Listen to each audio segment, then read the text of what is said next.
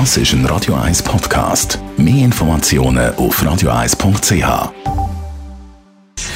Gesundheit und Wissenschaft auf Radio 1. Unterstützt vom Kopfwehzentrum Irlande Zürich. www.kopfwww.ch wir brauchen ja doch ab und zu einmal ein bisschen Good News, wenn es um Corona geht. Und da gibt es etwas. Der zweitälteste Mensch der Welt hat die Corona-Infektion bestens überstanden.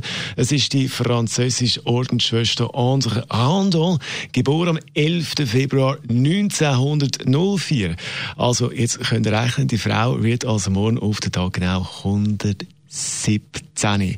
Sie ist die älteste Europäerin und eben der zweitälteste Mensch auf der Welt. Mitte Januar ist sie positiv auf das Coronavirus getestet worden.